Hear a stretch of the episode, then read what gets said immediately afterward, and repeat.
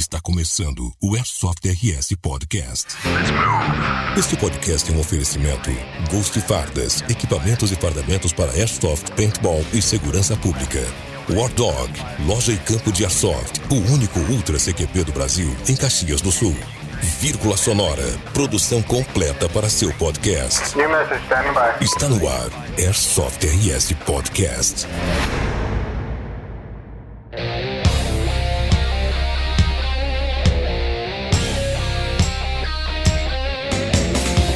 Olá pessoal, eu sou o Cheleski do canal Airsoft RS e estamos com mais uma edição de podcast para vocês com convidados especiais e hoje é um oferecimento da Ghost Fardamentos, vírgula sonora, War Dog e estamos com convidados especiais. E aí, Iago, tudo beleza? O reporte de guerra. Tudo certo, Celeste. Repórter de guerra na área. Que legal, olha aí, nós temos o cara que é ilustre também hoje. Ele é ilustre e ele é luz. Richardson Luz, ele é o capitão da equipe Predators lá de Porto Alegre. E aí, tudo bem, meu amigo? Fala, Cheleski. Tudo bem, cara? Como é que tá? Tudo legal. Fala, Iago. Tudo certinho? Tudo certo. Prazerzão estar com vocês hoje aqui, cara. Muito bom. É isso aí, galera. Então, bora pro episódio.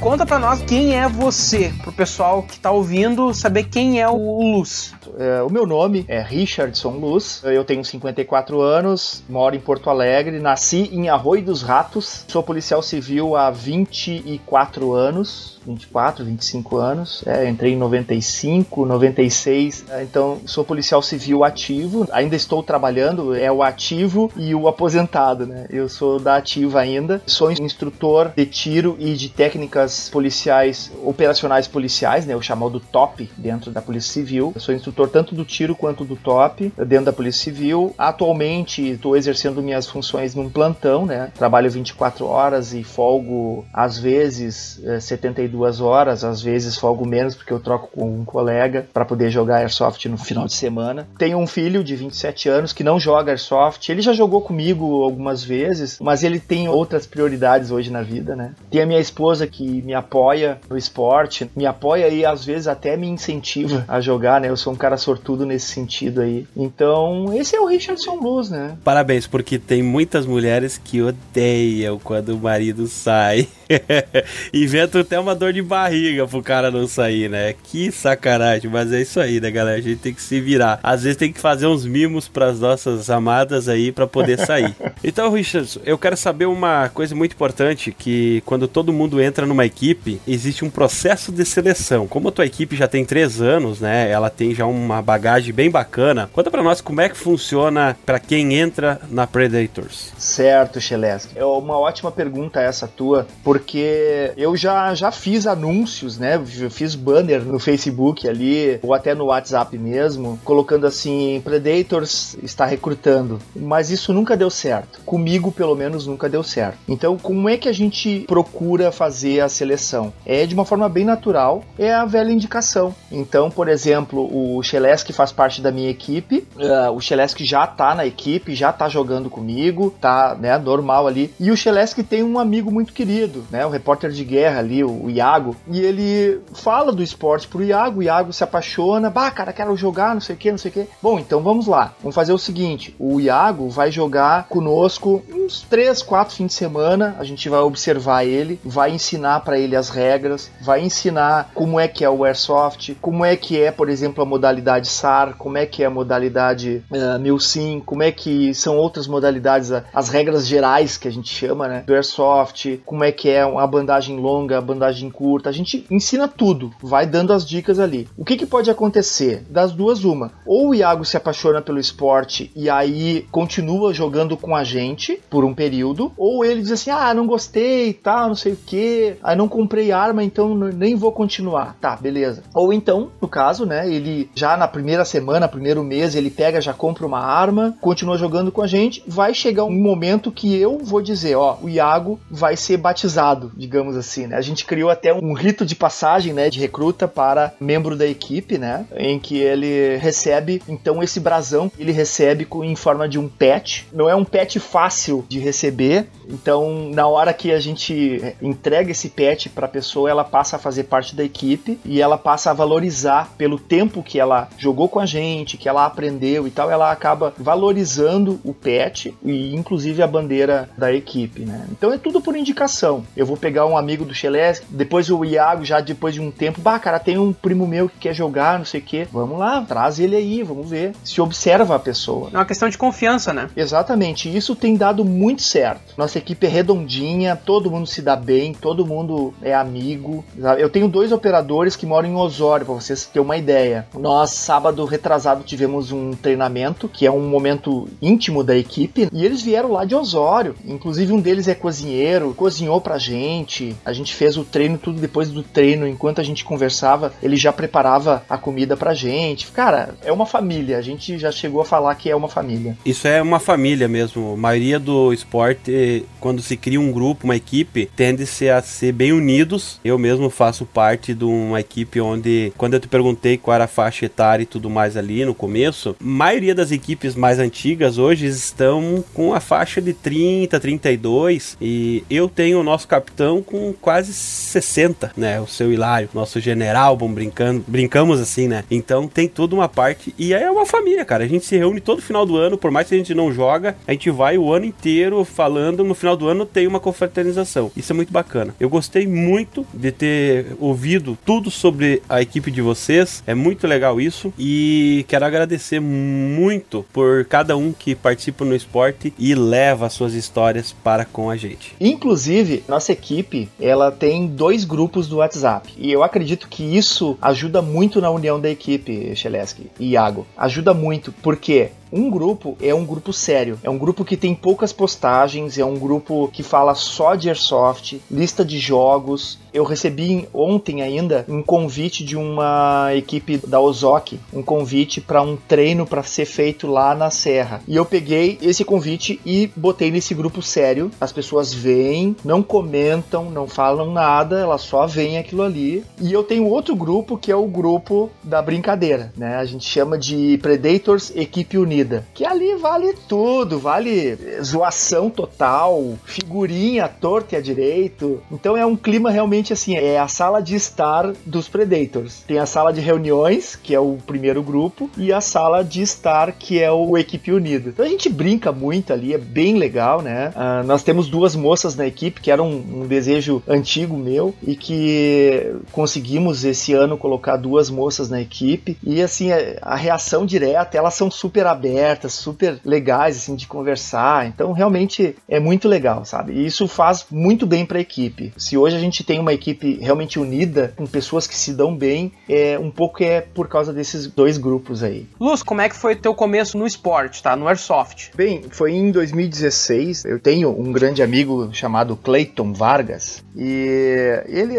há um tempo atrás eh, me convidou então, né, lá em 2016 me convidou para conhecer um esporte. Ele não disse disse era assim, ó, falou que era airsoft e que era de tiro e tal, parecido com paintball e tal. Eu digo, é, tá, vou dar uma olhada o que que é, né? Ele disse, ah, cara, se tu tem uma roupa militar aí, tu tem alguma coisa militar? Eu digo, cara, eu tenho, mas é farda do EB.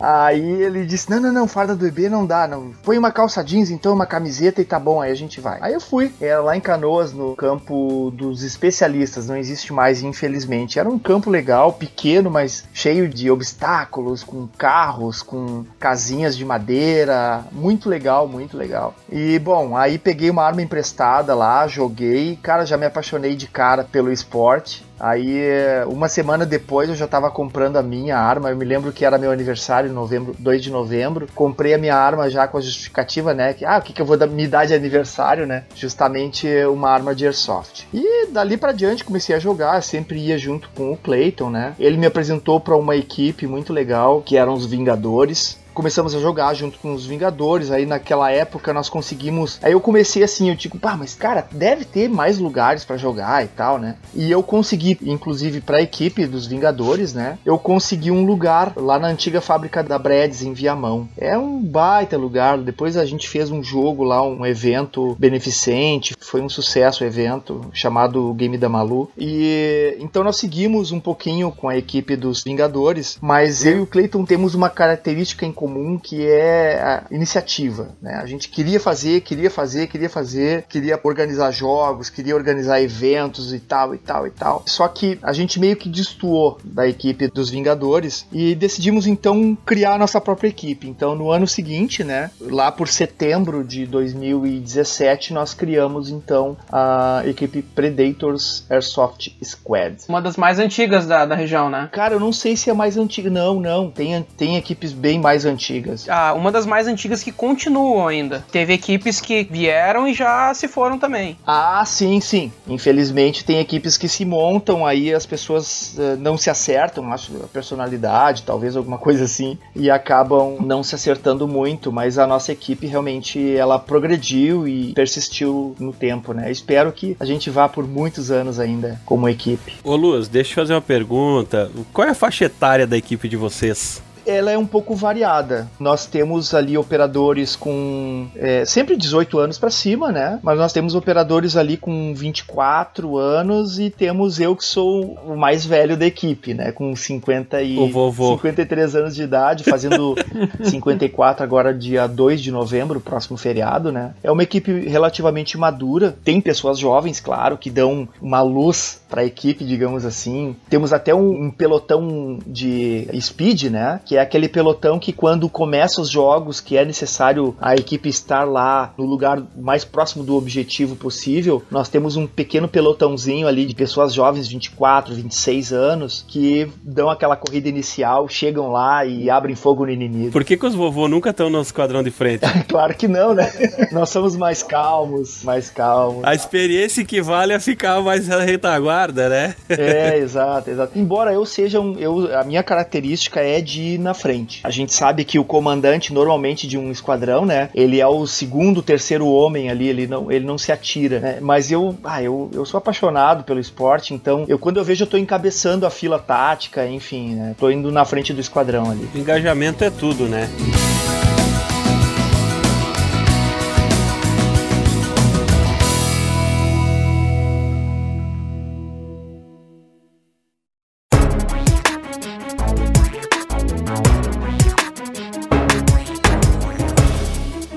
Equipamentos que são utilizados para esses treinamentos, para os jogos? Uh, o que, que, tu pode falar desses equipamentos? Os equipamentos são os comuns, assim. Claro que a gente tem umas certas regras, o pessoal até meio que zoa comigo, porque todo o nosso loadout, ele é TAM. Nós temos uh, duas fardas, uma é multicam e outra é a Woodland, e eu não gosto, por exemplo, que o operador utilize uh, o colete preto, ou então a bota preta, ou então uma joelheira preta realmente acho assim que não combina nada, fica horrível, né? Um colete preto, por exemplo, numa farda multicam, parece que o cara é segurança de shopping. Me desculpe se algum de vocês usam, mas é minha opinião, é minha percepção, né? Sales, desculpa, Sales.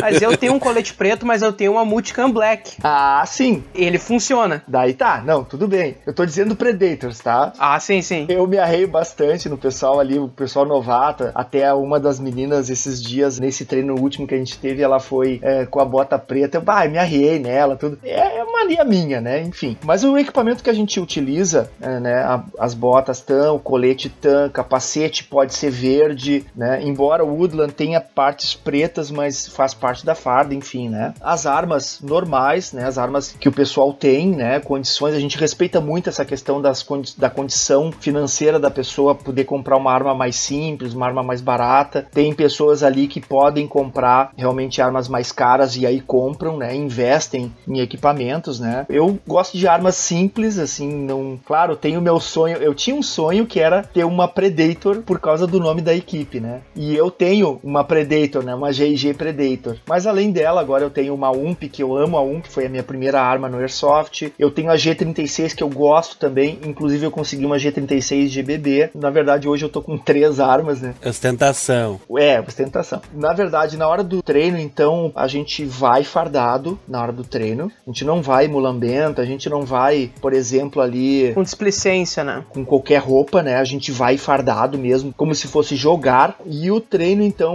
no caso, o equipamento que a gente utiliza, né? É aquele que nós temos na equipe e que vai servir para aquela instrução ali, né? Basicamente é o loadout e as armas, né? Pistola também e o rifle, né? As armas longas que vocês usam mais é a EG, né? E pistola GBB, a gás ou elétrica ou misto? Sim, sim. É, na verdade, quem tem pistola tem GBB. A gente recomenda para os novatos fazer uma forcinha ali, poupar uma graninha e comprar GBB. Elétrica que eu saiba ninguém tem da equipe, a pistola. Arma GBB só eu que tenho por enquanto. A longa daí, né? Eu me animei a comprar porque eu queria sentir o, o tranco, né, da arma, aquele tranco que ela dá quando atira e é realmente não tem, não tem. Algo emocionante. É uma pena que não tem uma Predator uh, GBB, que eu saiba. Como é que tá sendo aceita essa tua arma GBB no campo? O pessoal se preocupa um pouco com a potência dela, né? Porque o pessoal acha que GBB é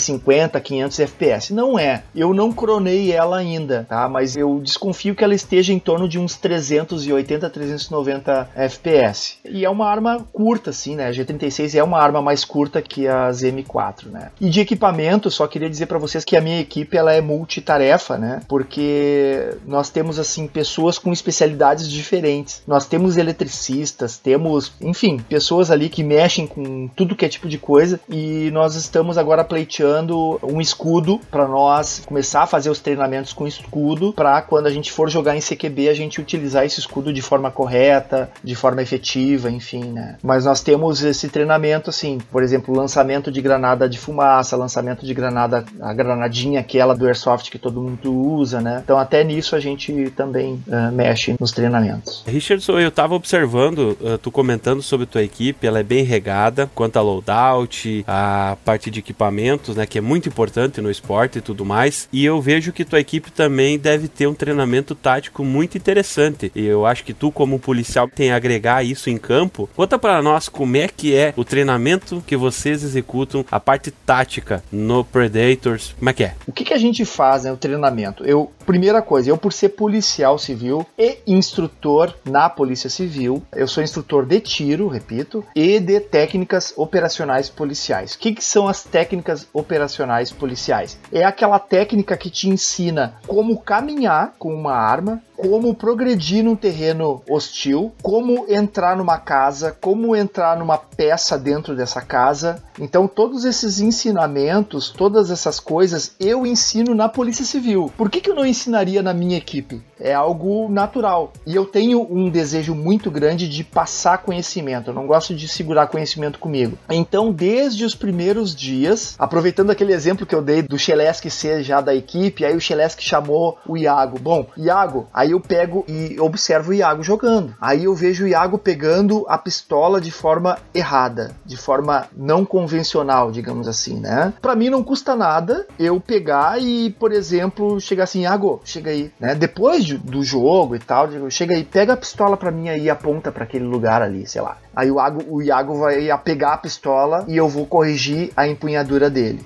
certo? Então eu já começo já nos jogos a meio que introduzir o treinamento pro Iago desde a, até a forma de caminhar. Tá, agora tu faz fazer o seguinte, tu vai pegar essa pistola, vai fazer a empunhadura correta e vai caminhar em direção àquela árvore lá. Eu vou ver como é que ele vai caminhar. Eu digo, não, cara, o negócio é o seguinte, existe uma coisa chamada caminhada tática. Ela é assim, assim, assim. ensino o Iago direitinho. Tá, essa é uma faceta, digamos, do nosso treinamento. A outra face é o seguinte, uma vez por mês no mínimo, no mínimo. Tem pessoas lá dentro que querem fazer mais de uma vez por mês, uh, mas uma vez por mês no mínimo a gente se reúne na nossa base, fica ali na Almirante Tamandaré 150. Quem conhece Porto Alegre vai saber que é próximo ao centro de Porto Alegre, né? Um prédio lá que está sob os cuidados de uma pessoa e tal, e ele cedeu então parte desse prédio a um baita de um CQB. Nesse local a gente faz os nossos treinamentos. Então a gente chama os membros da equipe como se fosse para um jogo, nos reunimos lá, eu e a liderança da equipe então pautamos o que, que vai ser treinado nessa ocasião. Ah, vamos treinar o que? Vamos treinar uh, progressão. Ah, vamos treinar supressão. Ah, vamos treinar entradas táticas, entrada em local de risco, né? Então é, a gente pauta isso antes do treino. Quando a gente chega lá, a liderança já sabe exatamente o que, que vai ser feito, o que, que cada instrutor vai passar. Por exemplo, até a troca de empunhadura. Você tá com a arma num ombro, né, de um lado, e você tá numa parede que tá do lado oposto da arma. Só que você vai parar para uma outra parede, você precisa trocar essa arma de ombro para fazer outra empunhadura. Como é que se faz isso de forma correta, de forma rápida? Como é que se faz isso sem colocar o seu amigo de equipe em perigo, no caso, porque se tu passar a arma reto, né, pelas costas do seu amigo, você tá colocando ele em risco, um disparo acidental. Então, a gente pauta tudo isso e aí no dia do treino a gente executa com todos, não importa o tempo de equipe que tenha, né? Tem pessoas ali que têm já um tempo de airsoft e não sabia caminhada tática. E eu acabei passando isso, a troca de empunhadura, pessoas que jogavam airsoft há dois, três anos não sabiam. A gente passa esses conhecimentos, né? Então o nosso treino, basicamente, ele é isso, né? A gente procura então as coisas mínimas, por exemplo, a caminhada, né? Você caminha com uma arma, ela não pode balançar. Você tá com a arma, você não pode estar tá com o dedo no gatilho, você tá com o dedo fora do gatilho. O dedo polegar estendido e você vai caminhando. Ah, encontrei perigo. Esse movimento aqui é segundos, é milésimos de segundo. Então você consegue fazer esse disparo, eliminar o inimigo, mesmo com o dedo fora do gatilho. As regras de segurança que a gente tem no tiro real, que é a outra instrução que eu dou na Polícia Civil, a gente aplica no Airsoft também. O que, que é o comando da equipe? São quatro pessoas, tá? Eu como capitão, o 02, o 03 e o 04. 02 é o Nilo, 03 é o Falk e o 04 é o Oscar. O 02, o Nilo, ele é atirador, é instrutor de IDSC. Eu queria que ele tivesse junto conosco aqui hoje para se apresentar também, mas assim, o cara sabe muito. IDSC é o tiro defensivo, tá? Diferente do IPSC, que é o tiro prático. Ele é instrutor de IDSC. O Falk, que é o 03, ele é policial Federal, ele também é instrutor de tiro. E o Oscar, ele é antigo no Airsoft, já fez vários cursos, inclusive comigo ele fez um curso de estratégia que a gente organizou com um coronel do exército. Então é um comando dividido em quatro ali, onde eu sugiro coisas e a gente vai tramitando esses assuntos, né? E vai colocando em prática na equipe, né? Então cada um ali, o Nilo, o Falk e o Oscar, cada um deles tem um conhecimento específico em determinadas áreas que a gente acaba então introduzindo isso, colocando isso na equipe com vistas a melhorar o desempenho dessa eh, do grupo, né?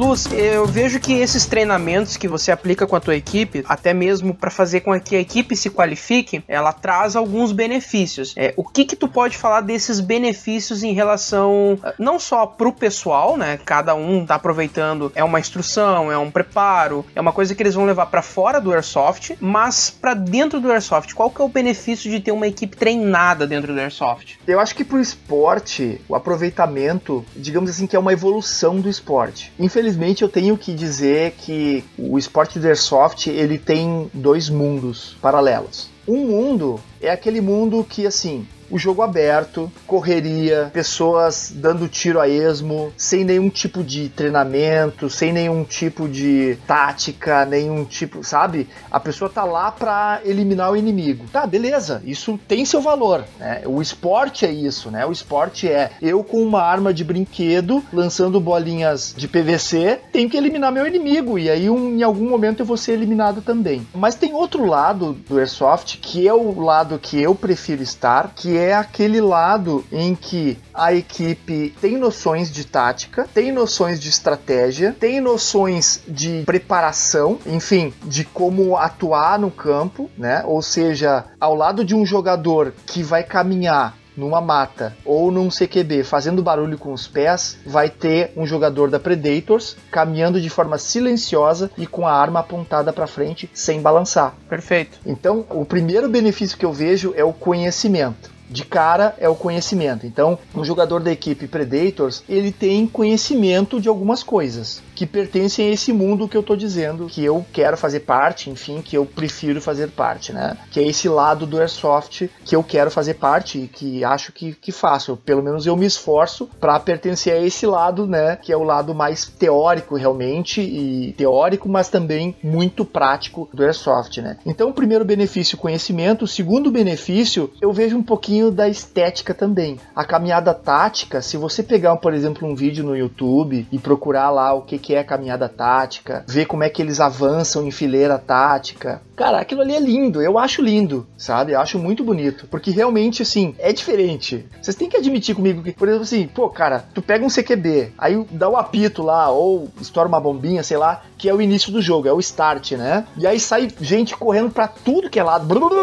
Ou é bonito, tu vê uma fila tática, os caras progredindo com a arma, um segurando no colete do outro da frente ali, né? Com a arma apontada para frente. Uh, aí chega numa porta, eles não vão entrar de cara, assim, não vão se atirar para dentro da porta. Eles vão parar. Sim. Eles vão fazer o tal do fatiamento que eu ensino muito para eles, né? A gente passa para eles uma técnica de fatiamento. Se eu aplicar essa técnica, eu consigo ver o inimigo antes que ele me veja. A gente faz até um teste com uma câmera, uma câmera de celular mesmo. Eu pego e me posiciono com uma câmera de celular ali e eu tenho que ver quem tá segurando o celular antes do celular me registrar. Ou seja, eu tenho a vantagem. Eu vi o inimigo, eu vi o pé dele, vi a perna dele, eu já vou atirar. Enquanto isso, o inimigo não me viu ainda. Então, o benefício também aí na praticidade do jogo, né? Ou seja, a probabilidade de eu eliminar o inimigo sem ser eliminado é maior. Não quer dizer que a gente não vai ser eliminado, a gente é eliminado, a gente sofre reveses aos borbotões, digamos assim. Mas realmente isso nos dá um desempenho muito melhor em jogo.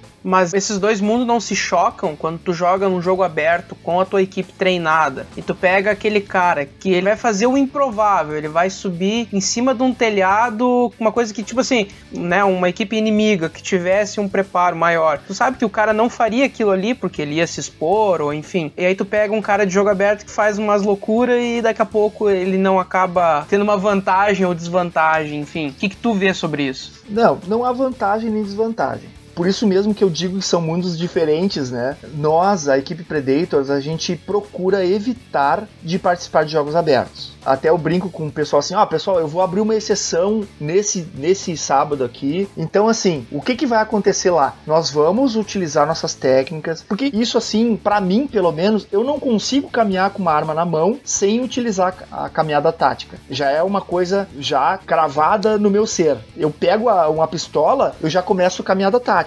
A pistola lá apontada para frente, né, a empunhadura correta, a caminhada tática. Ah, eu tô com uma a egg, tô com uma uma M4 na mão, eu aponto ela e já começo. Primeiro, diminuo a minha silhueta, né? Encolho os braços para dentro, não deixa os cotovelos para fora. Isso é uma dica que a gente dá, né? Uma regra que quando você avançar em campo, você não avança com os cotovelos abertos, sempre com eles grudados no corpo, porque você diminui a sua silhueta, a sua silhueta, né? Você se torna um alvo menor e mais improvável de ser acertado. Mas como eu tá dizendo, esses dois mundos, né? Nós vamos jogar lá no Insba um espírito mais aberto, com aquela aquela percepção de que aquele ali é um mundo de airsoft que as pessoas estão ali, o for fun. O for fun, isso. Exato. E não necessariamente a gente seja superior a eles, a gente não é superior a ninguém. A gente vai usar as nossas técnicas, eventualmente pode uh, sair perdendo, pode estar em desvantagem, enfim, né? Mas a gente prefere, a gente tem esse sabor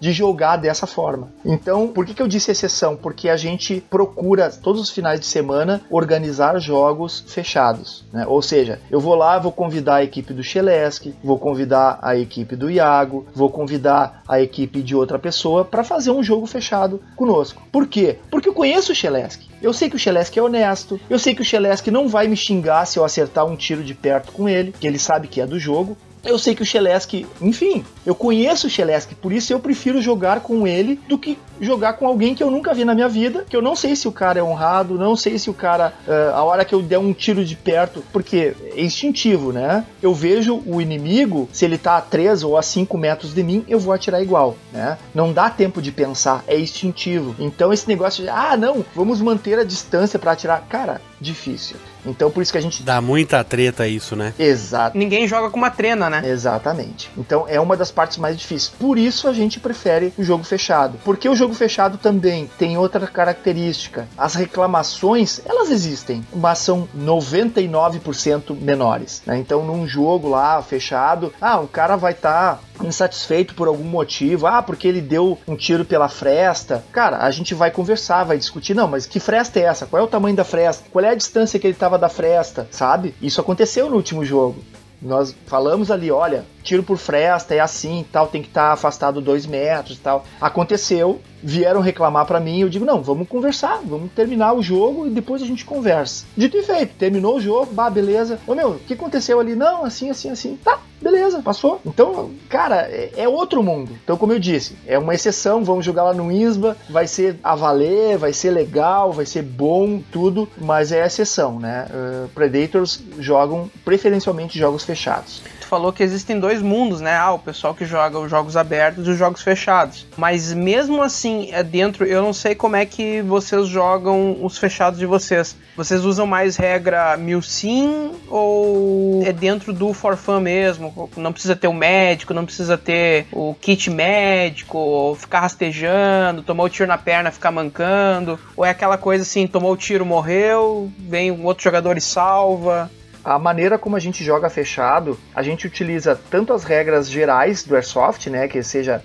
ah, levou um tiro na ponta do dedo, tá morto, né? Digamos assim. Perfeito. Como uh, também as regras SAR, né? Que é simulação de ação real. Uhum. E essa, essas regras elas são um pouquinho mais complicadas porque você leva um tiro no braço, você não morre, você está ferido. Então você pode correr para um canto, se esconder e aguardar socorro. No SAR, você pode eleger um médico para cada cinco jogadores ou qualquer um é médico. Então a gente utiliza isso. A, a gente varia muito. A gente procura variar na aplicação das regras, né? Mas a bandagem, quando a gente joga o SAR, a bandagem tem que ser aquela de 1,80m. Então me acertou no braço, a pessoa vem e aplica a, a bandagem no meu cotovelo. Acertou na perna, aplica a bandagem no joelho. Essa é a regra. Ah, me acertou na cabeça ou no peito, eu não tô morto, eu tô ferido grave. Então eu pego, ponho o pano, não falo morto, pano vermelho na cabeça, até que vem alguém e enrola a bandagem de 1,80m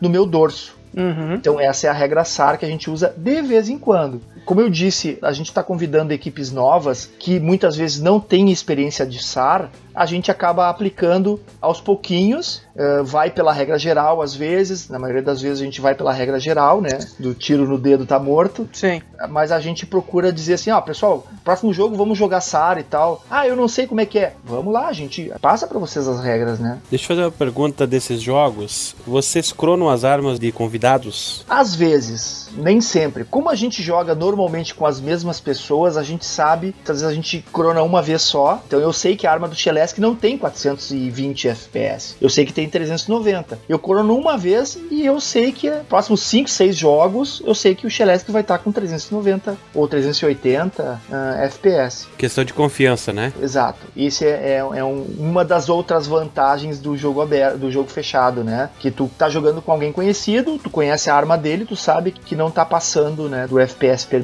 ali que fique de exemplo para todo santo jogador. Não crie uma treta no meio do jogo por causa que você acha que acertou ou você acha que viu atravessado ou não sei o que. Cara, tem safety zone para isso, tá? Você tem o pós-jogo, pode é teu amigo quando vê, tu não viu quem era, no calor da brincadeira você pode criar um problema para fora do esporte e na tua vida. Por nada, porque tu queria ir jogar. Então, fica a dica. Relaxa e se divirta. Isso é muito importante. É, eu sou a favor mais do jogo aberto Como todo mundo tem suas opiniões. Gosto também de ir visitar amigos e jogar uma ou outra vez fechado com equipes, já fizemos muito isso. Porém, eu curto mais o povão.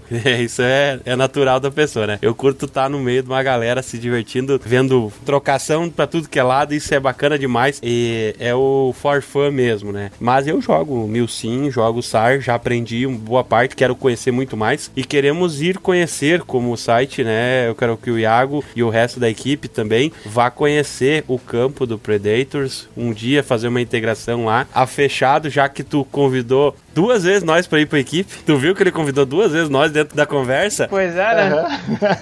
ele deu uma intimada em nós, Iago. Se nós ia ou não ia pra equipe, né? Viu? Olha só, cara. Que isso, cara. É isso aí mesmo. Acho muito bacana e queremos ir lá jogar uma vez com vocês, conhecer isso, até porque o pessoal tá escutando. Tá, mas como é que é essa parada toda? Então o canal vai ir lá um dia e vai mostrar para vocês e vai trazer para um vídeo depois essa parada toda. Sim, sim, com certeza. Inclusive o Iago tá convidado para levar o equipamento dele, né? Ó. Oh. E fazer um registro lá e tal. Claro que o registro não pode ser muito extenso, né? Tem que ser assim, ó, como eu disse para vocês no início, né? O treino é algo, é um momento íntimo da equipe, né? Então assim, a gente vai tirar umas fotinhas, fazer uns videozinhos curtinhos, mas beleza. Inclusive, eu quero convidar para as pessoas que estão ouvindo o podcast conhecer as nossas redes sociais. Nós temos Predators Airsoft Squad no Instagram e no Facebook. Existe um projeto que ainda não foi levado a cabo que é pro YouTube, justamente falando dessas coisas de táticas, de treinamentos, de jogos mil sim, essas coisas assim que a gente quer fazer. Mas isso ainda é projeto, a gente não se dedicou ainda a isso aí. Mas nos visitem lá, conheçam o nosso grupo no Facebook e no Instagram, por favor. Olha aí, galera, segue os caras.